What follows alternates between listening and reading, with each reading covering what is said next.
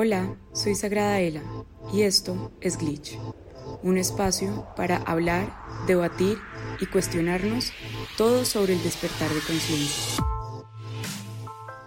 Hola bellos seres, bienvenidos a Glitch. Yo soy Daniela y me pueden encontrar en todas las redes sociales como Sagrada Ela. Vamos a empezar con aceitico un poquito de menta esencial, bueno para el foco y para empezar el día.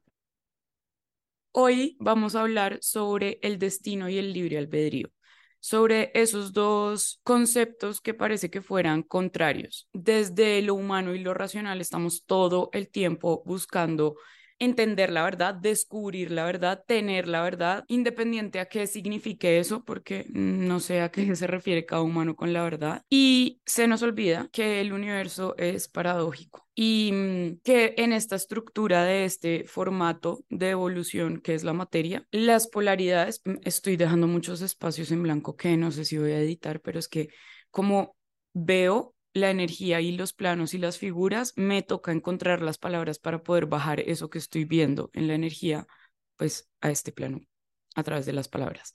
Entonces, me disculparán si a veces como que hablo y se siente como cortado o algo así, es porque de verdad me toca como parar para ir viendo y encontrando las palabras para que eso haga sentido con lo que estamos hablando. Este plano dual, este plano de polaridades, este es un plano de polaridades y de dualidad. El universo se entiende en la mente humana, en la mente racional, si le quieren decir así, desde la filosofía como una paradoja pura y dura. Entonces, hoy vamos a hablar de el libre albedrío y el destino, porque son dos conceptos que coexisten y conviven. Somos nosotros como creadores de realidades y de nuestro propio universo los encargados de elegir. Y mm, yo no estoy acá para decir la verdad de nada.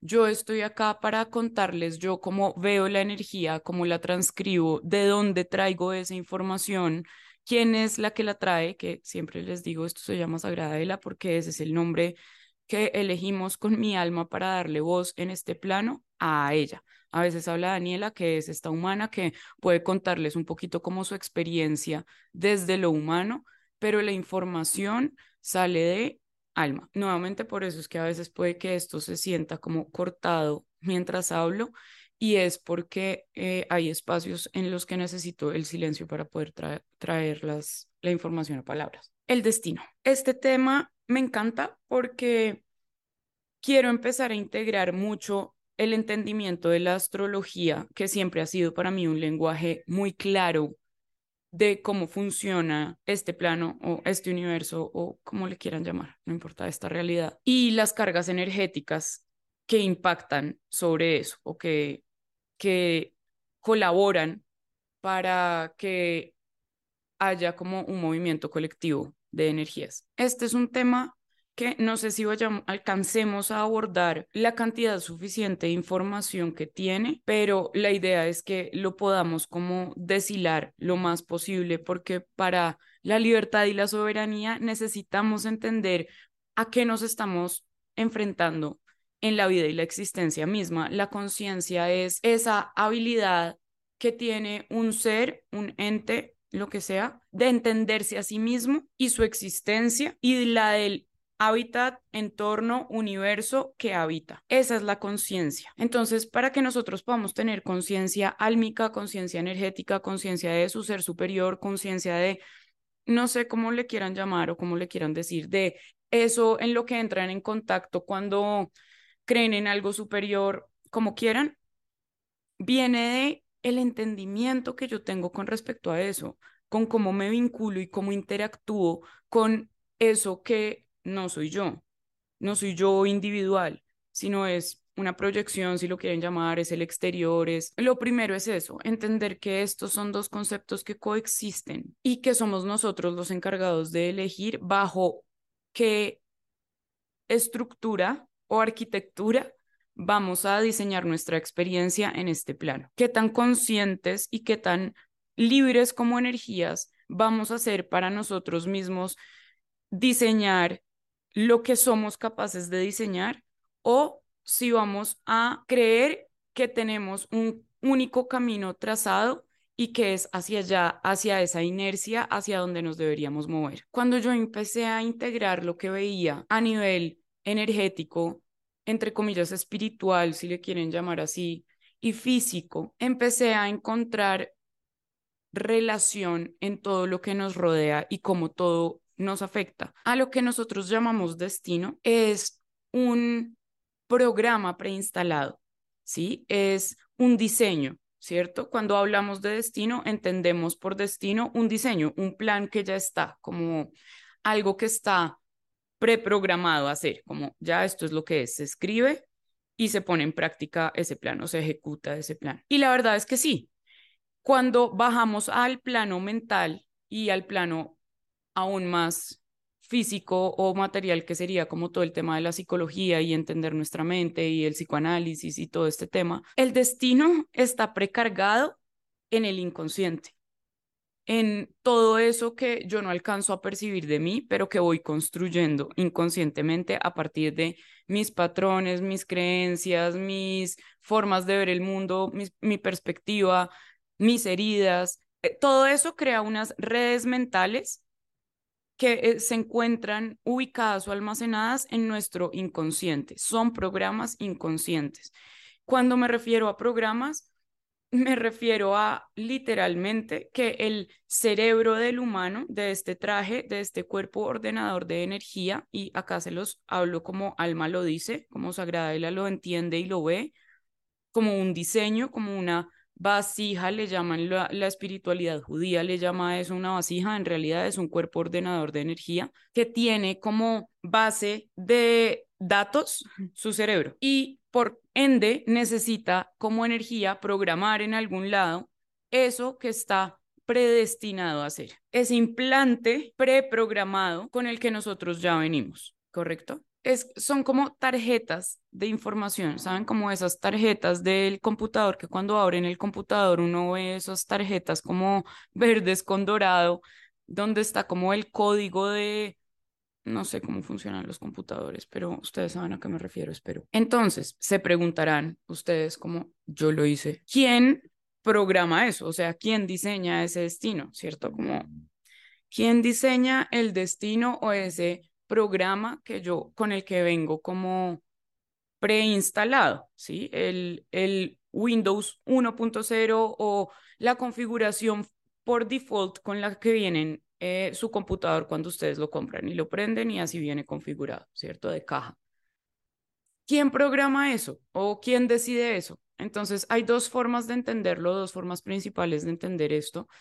Los gnósticos hablan de un demiurgo o como una energía que diseña todo, todos estos programas preinstalados para poder seguirse alimentando de la energía de estos de estas antenitas o de estos seres que son las almas que están encarnadas en estos cuerpos humanos. Para la religión, el destino lo diseña Dios, el Espíritu Santo, una creación divina que tiene la potestad sobre todos porque son sus hijos, humanizado todo, son sus hijos y tiene un plan para ellos y los ama, entonces eh, da todo por ellos y básicamente los creó para que sean felices y para él cuidar de ellos, algo así, más o menos, como en general, en términos generales. Entonces, desde ahí es él el que diseña el destino y por eso vamos y o van y le piden a Dios que transforme cosas, que haga cosas, que esto, que lo otro porque es él el diseñador en la religión. Independiente a esto, independiente a cual quieran creer ustedes, la cultura de la India, la cultura védica, habla de un samsara, de una rueda kármica, entre comillas. No me gusta usar mucho esa palabra porque está demasiado mal entendida, pero, pero así le llaman ellos, una rueda kármica, un samsara, que si ustedes la ubican y la traspasan a otra ciencia ocultista como es la astrología, cacha con el zodiaco, cacha con la rueda zodiacal, ¿sí? Entonces estaríamos hablando de, de lo mismo y eso para mí fue como me explotó la cabeza, entender que todo esto que se hablaba de, de la rueda del samsara y de el samsara es como encarnación tras encarnación, como que te quedas en un loop de encarnaciones hasta que integres lo que tienes que integrar y puedas trascender este plano. Cosa que tiene sentido energético, sin embargo, como todo lo pasamos a las religiones y al buenismo y a lo que es bueno y es malo, entonces creemos que salir del samsara o de esa rueda del destino es se hace básicamente volviéndonos buenos o no sintiendo nada o dejando de ser humanos o llegando a un espacio donde solo hay amor y luz dentro de nosotros, cosa que para mí es muy cuestionable porque si me lo preguntan desde mi perspectiva y la perspectiva de Sagrada Ela y cómo entendemos la energía y todo lo que ella me ha enseñado, y ella tiene bastante claro cómo está diseñado el humano en realidad, el alma viene acá a integrar, a integrar no es me paso hacia el extremo de lo bueno, a integrar, a volverse consciente, soberano, poderoso, capaz de crear, a probarse que es un Dios creador de materia. A eso viene, o sea, es wow. Y creemos que se sale de una rueda siendo buenos, dejando de sentir, dejando de tener conflictos, cuando el conflicto es el alimento del alma no para seguir en el conflicto, para transformar el conflicto. El alma es un alquimista energético. Todos, porque funciona a nivel energético, no estamos hablando como de nada romántico, ni espiritual, ni con nombres, ni con términos, sino a nivel de energía, que es donde más me interesa que lo entiendan, porque ahí es donde converge su conciencia álmica y su mente racional. En ese punto, cuando explico las cosas de esa forma, cuando desde acá, desde este nivel de conciencia, que es a lo que Daniela le dice su alma, em, entendemos las cosas de una forma o comunicamos las cosas de una forma mucho más pragmática para que el mensaje o la información le pueda llegar a más cantidad de cerebros de forma acertada y ellos lo puedan traducir, o sea, cada uno de ustedes lo pueda traducir con el lenguaje que tiene en su cerebro, porque hasta ahí podemos llegar, solo podemos transmitir el mensaje.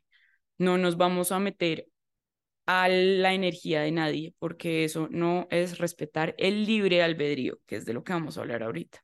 Entonces, la astrología viene siendo, que esto para mí es muy importante de aclararlo, de intentar empezar a aclararlo y por eso nos vamos a concentrar en un taller de astrología para no astrólogos, para entenderla desde otro lugar mucho más alineado a la soberanía del alma.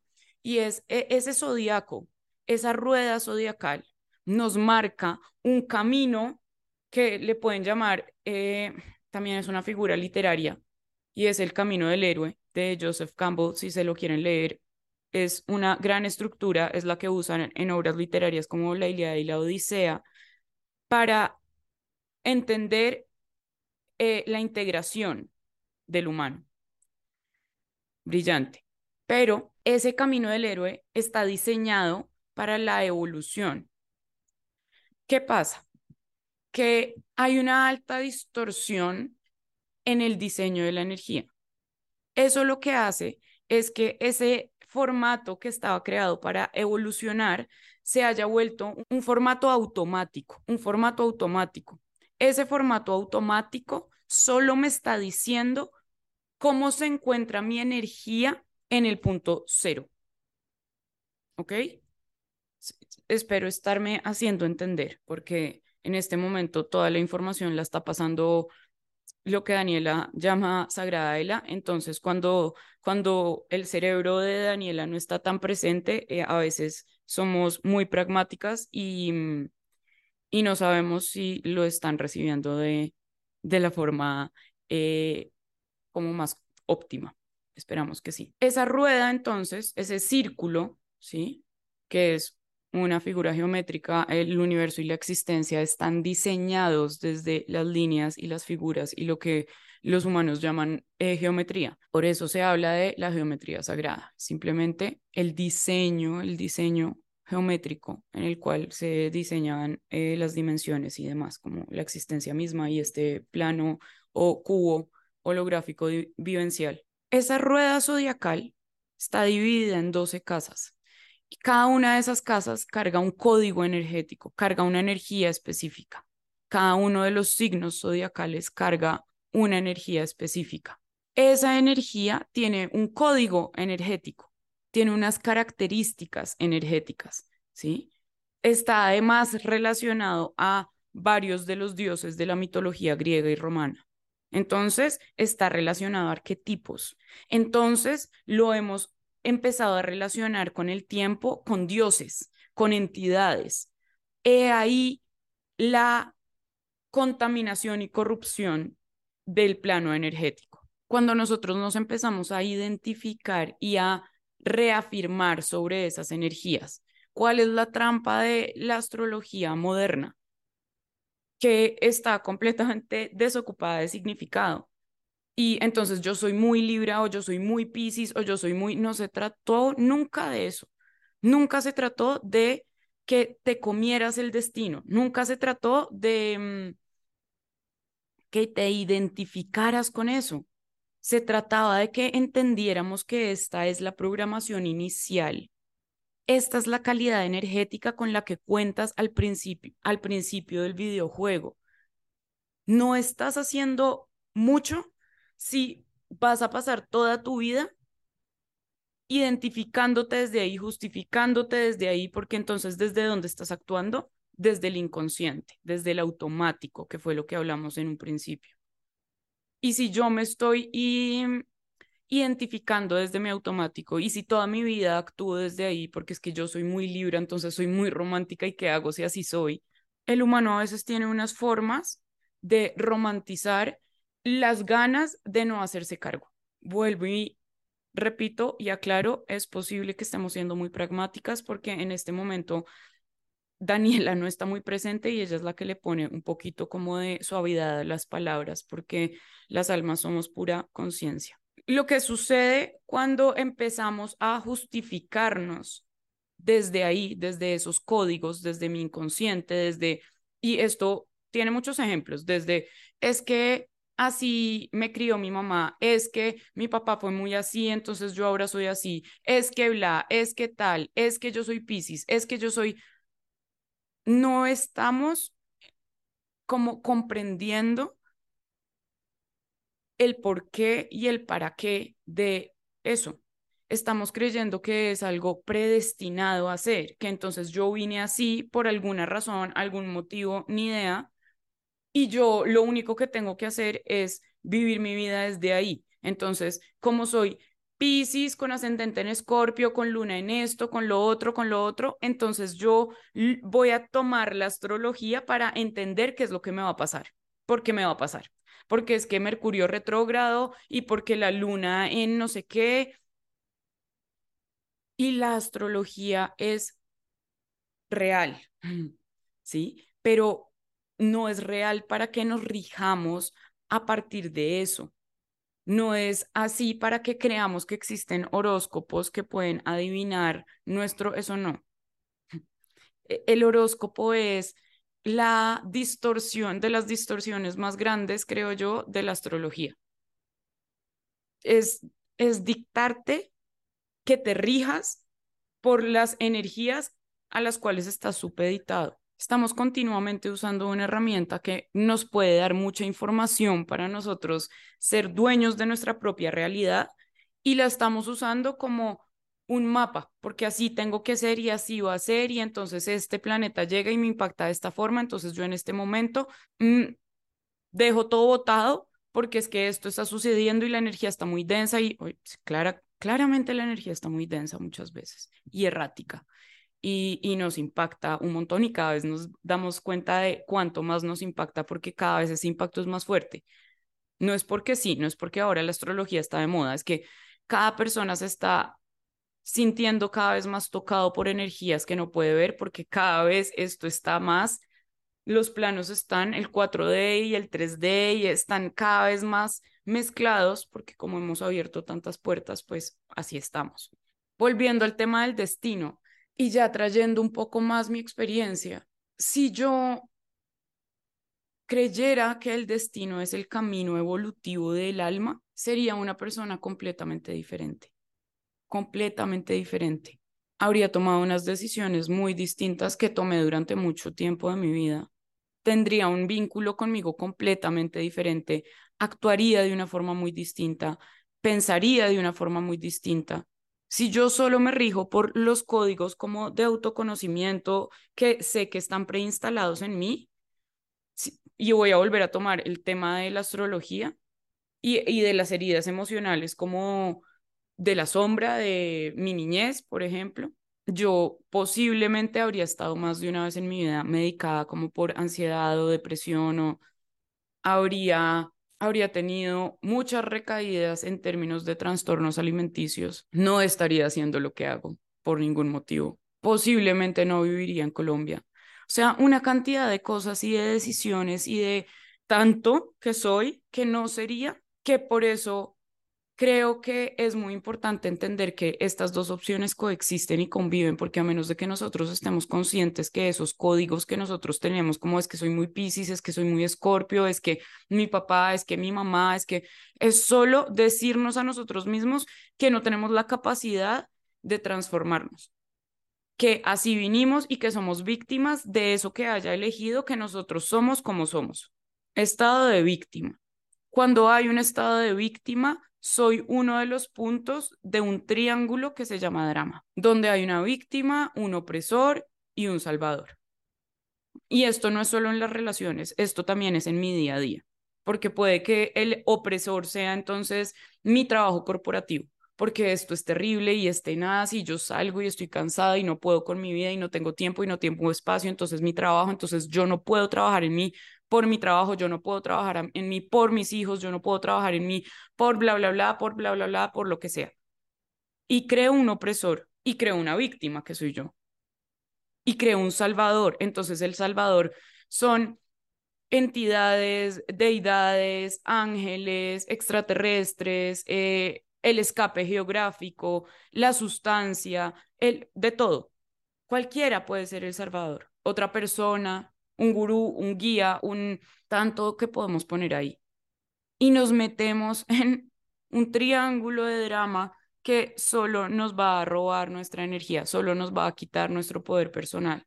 Eso sucede con el destino a mi modo de ver. Por eso les digo, como que este es un espacio donde venimos mi alma y mi humano a compartir las conclusiones que tenemos, el entendimiento que tenemos, lo que se me permite ver a mí, la información a la cual yo puedo acceder en ese plano cuántico, si quieren, o akáshico, como le quieran decir ustedes. Para mí es solo energía que se lee. Y por el otro lado está el libre albedrío.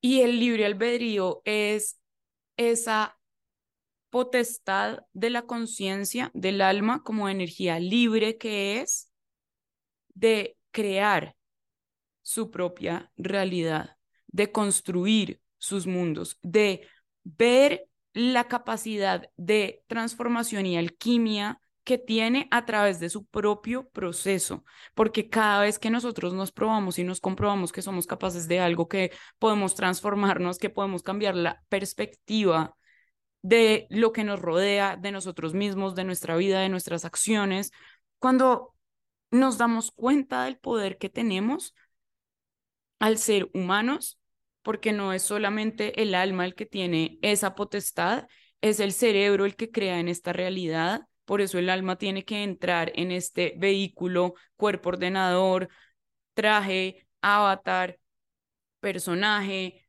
del videojuego, como le quieran llamar, para poder crear en la materia. Y por eso todos los bichos y parásitos y cuánta cosa les interesa es su energía, porque así pueden acceder a la materia. Sin cuerpo no puedes interactuar con la materia. Sin cuerpo no puedes interactuar con la materia.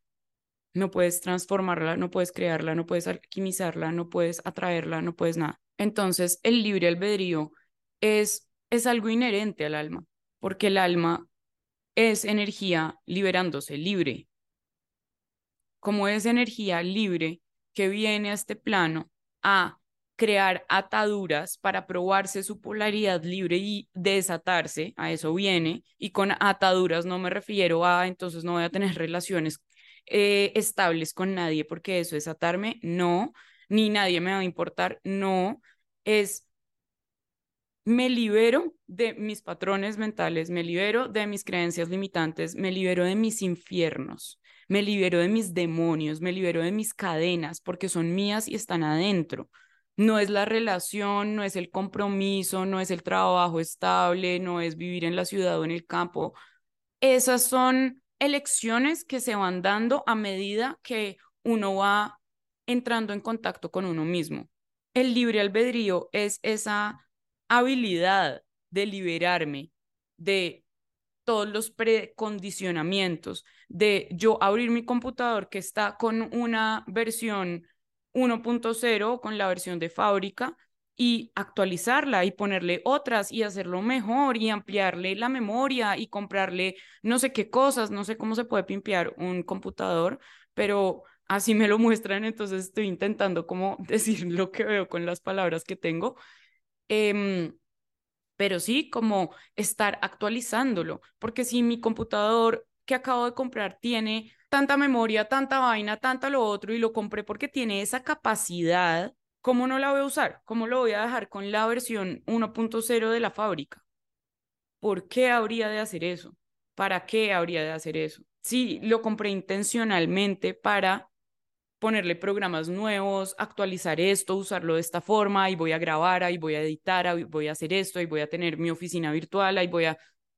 Si lo quiero para tantas cosas, ¿por qué lo voy a dejar con la versión cero y lo voy a usar solo para Word y para la calculadora? Eso no hace mucho sentido para alguien que lo quiere para usarlo, para alguien que tiene una intención con eso.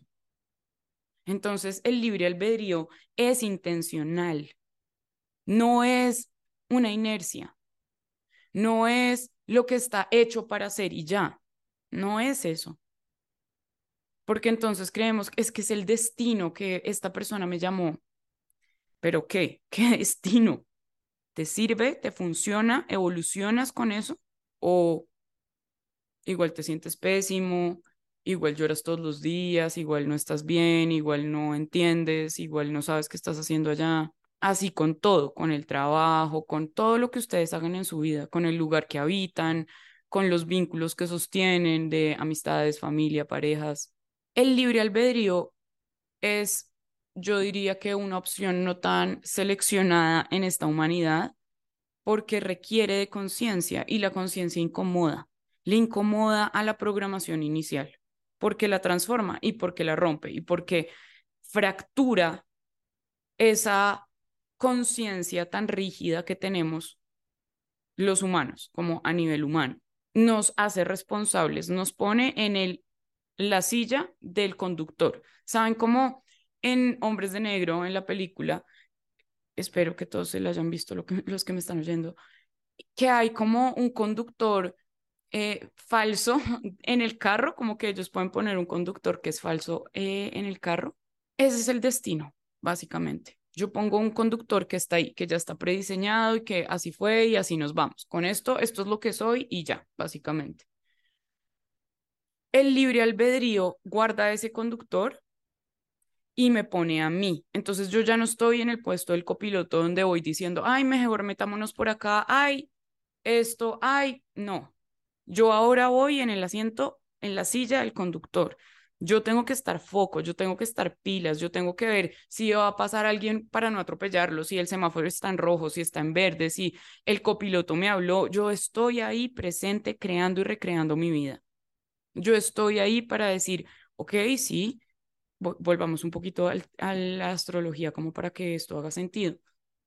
Ok, sí, soy Pisces, siento todo a todos los niveles, de todas las formas posibles, desde en mi piel hasta en mi psique, hasta en mi corazón, hasta, y mi cerebro tiene la capacidad de traducir todo eso. Entonces, lo abrumador de mi sentir es importante porque es tan alto que me creó un síndrome de ansiedad altísimo.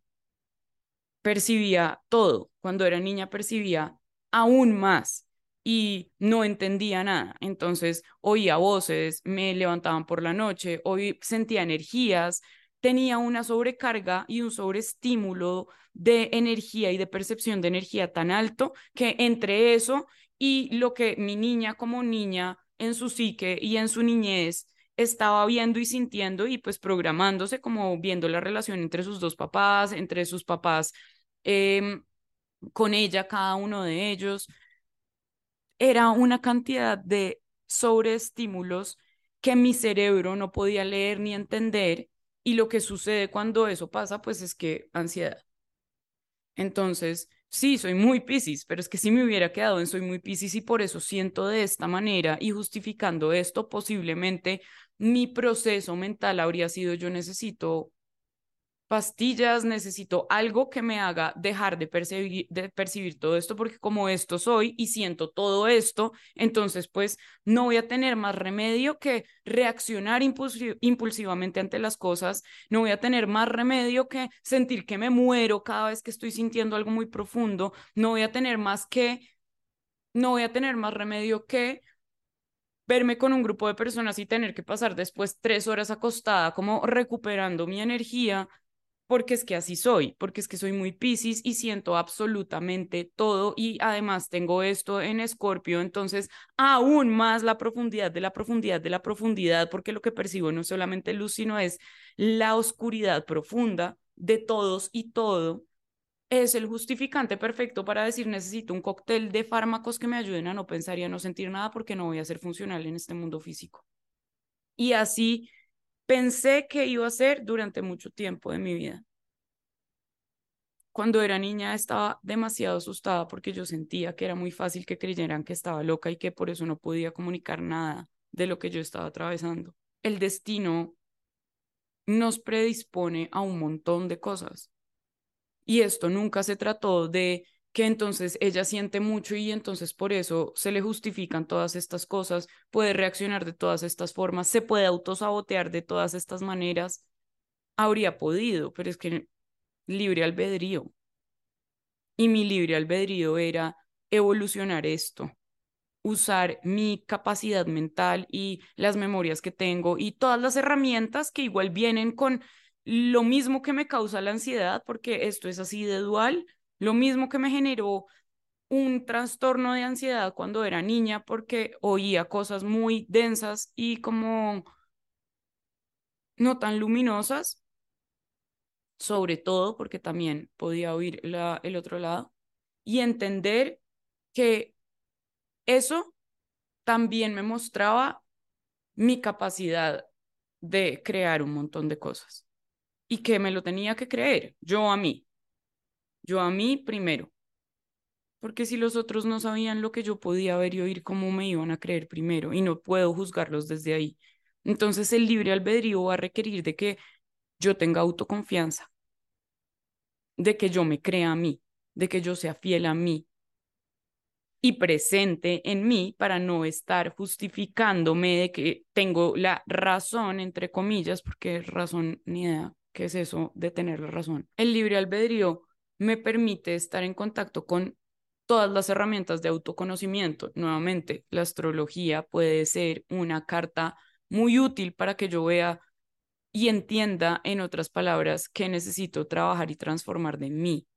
¿Cómo puedo yo ser soberano y libre? ¿Cómo me puedo yo convertir en el creador de mi mundo y mi realidad y mis opciones y no las esferas celestes o mi papá o mi mamá o mi nacimiento o lo que sea que sea. Evolucionar, coger todas las herramientas, por eso todo lo que yo sé de mi luz lo aprendí de mi oscuridad. Transformación, porque verlo de esa forma me hizo reconocer que somos seres demasiado poderosos, capaces de sanarnos a nosotros mismos, capaces de crear nuestra vida, de manifestar una vida que creímos que no iba a ser posible para nosotros o que ni siquiera la teníamos contemplada. Ejecutar el libre albedrío no es una tarea fácil, no, no es una tarea simple, como que solamente un paso y ya, no, tampoco. Tampoco está diseñado para que así sea. Está diseñado para que estés presente en tu vida, no para que vayas en automático, porque yo personalmente no le he encontrado nada positivo al automático, a vivir desde ahí, a regalarle mis días y mi vida y mi soberanía a mis patrones automáticos, a mis reacciones emocionales, a yo no le encontré nunca nada positivo. No sabía cómo gestionar todo eso durante un muy buen tiempo. Y pasé noches con muchísimo insomnio y tuve relaciones en las que no supe explicar mis necesidades emocionales porque estaba tan abrumada que era como, no me puedes ayudar en nada. No seamos víctimas de nuestra programación. No hay necesidad de que eso sea así. Podemos transformarnos, podemos crear nuestro, nuestra realidad. Eso es lo que hacemos al final del día. Nuestras experiencias están permeadas siempre por nuestro inconsciente, porque ahí es donde nosotros encontramos todas nuestras decisiones, todas nuestras acciones, desde ahí nos movemos. Entonces, el trabajo del libre albedrío es estar reconociendo que hay en mi inconsciente y trayéndolo a la conciencia constantemente de eso o a la vida, de eso o al proceso de evolución, de estar yo presente y consciente, presente y consciente porque mis aprendizajes no están en el libro que me compré porque me pareció interesante. Ahí estás alimentando tu mente. Eso está hermoso porque entre más conceptos tengas, pues mejor vas a poder traducir lo que tu intuición te dice. Pero ahí no está el aprendizaje, ahí no está tu transformación. Tu transformación está en lo que te está doliendo en el día a día, en los retos que estás enfrentando, en tus vínculos, en cómo te sientes, en las cosas que estás haciendo, en qué tan merecedor te sientes, en qué tanto amor propio traes a ti en el día a día. Ahí está la evolución, ahí está la información, en la energía, en las vivencias. No está en un libro, tampoco está en el journaling, tampoco está en la meditación, tampoco está en el yoga, no está en nada de esas prácticas. Esas son herramientas, nada más. Yo hago mucho énfasis en que, las personas que hacen, que tienen todas estas prácticas como hábitos, eso no significa que sean conscientes. Una cosa no es la otra. Una cosa es que yo use herramientas, otra cosa es que yo tenga la conciencia para entender esas herramientas y, e integrarlas a mi proceso e incomodarme desde ahí, crecer desde ahí, o si solamente estoy creando otra identidad desde ahí, que es un resultado completamente diferente. Yo puedo hacer yoga, me puedo certificar en yoga, puedo hacer meditación, puedo irme a baños de frío, puedo hacer todas esas herramientas útiles todas y más, y me puedo recontracertificar y ser, mejor dicho, la eminencia y no estar trabajando en mí, y no estar integrando, y no estar entendiendo. Eso es posible. Y estar solamente creando una identidad sobre otra, como tapando con tierrita las otras, y no se trata de eso, se trata de ir transformando una Tú estás, cuando, cuando hacemos eso de simplemente ir construyendo nuevas identidades una sobre otra, lo que hacemos es eso, una acá, la otra encima, la otra encima, la otra encima y vamos como apilándolas. Son puras identidades apiladas. El poder personal, lo que hace, el real poder personal, la conciencia álmica, es que me veo como un orbe de luz, si quieren, como un centro energético que se va expandiendo, expandiendo, expandiendo, expandiendo, expandiendo, integrando, conociendo, siendo más inteligente de la energía que lo rodea, del universo que habita, de cómo transformarse, de cómo dejar de ser, de cómo desatarse. Es libre, libre de sus propios demonios, libre de sus propias ataduras, no libre de otros. Es que nunca has estado sometido a otros, eso es algo que tú mismo te permites que está dentro de esa programación inconsciente. El libre albedrío exige mucha responsabilidad, mucha aceptación, mucha presencia. Y esos son pilares que al humano que está muy conectado con el plano físico le cuestan. Entonces el libre albedrío pues es todo un viaje y es todo un trabajo. Tenemos nosotros y somos cada uno de nosotros los que debemos usar la soberanía y la libertad para elegir, para elegir conscientemente. Ustedes pueden elegir lo que quieran, o sea, cuántas energías no hay por ahí eligiendo dejarse llevar por el destino una y otra vez, conscientemente y reapareciendo en este plano conscientemente una y otra vez, identificando esto conscientemente una y otra vez, porque eso es lo que hace la energía densa y oscura. Y yo no estoy pretendiendo acá que esto todo sea luz y que no, Equilibrio, equilibrio en este formato evolutivo. Entonces pueden elegir lo que ustedes prefieran. Solamente este espacio estaba diseñado e intencionado para traer un poquito más de claridad con respecto a esas dos opciones, con respecto a esas dos formas de habitar mi existencia, de entender mi existencia, para que sean ustedes los que deciden, elijan lo que quieran, eligen si quieren seguir su destino o si quieren tomar el libre albedrío. Y desde ahí seguramente la perspectiva de las cosas se va a transformar y desde ahí van a, a entrar en contacto con las herramientas desde otro lugar distinto. El libre albedrío va a desarrollar, el libre albedrío es un viaje que va a desarrollar mucho el amor propio, mucho el valor de mi energía, el reconocerme poderosa, poderoso, el saber poner límites, el respetarme. Es todo un viaje, es un viaje de integración, es un viaje de evolución. Ámense lo suficiente para elegirse a ustedes, para elegir su potestad creadora por encima de un programa prediseñado automático. Yo sé que en facilidad es mucho más fácil rendirnos a las pasiones de las reacciones.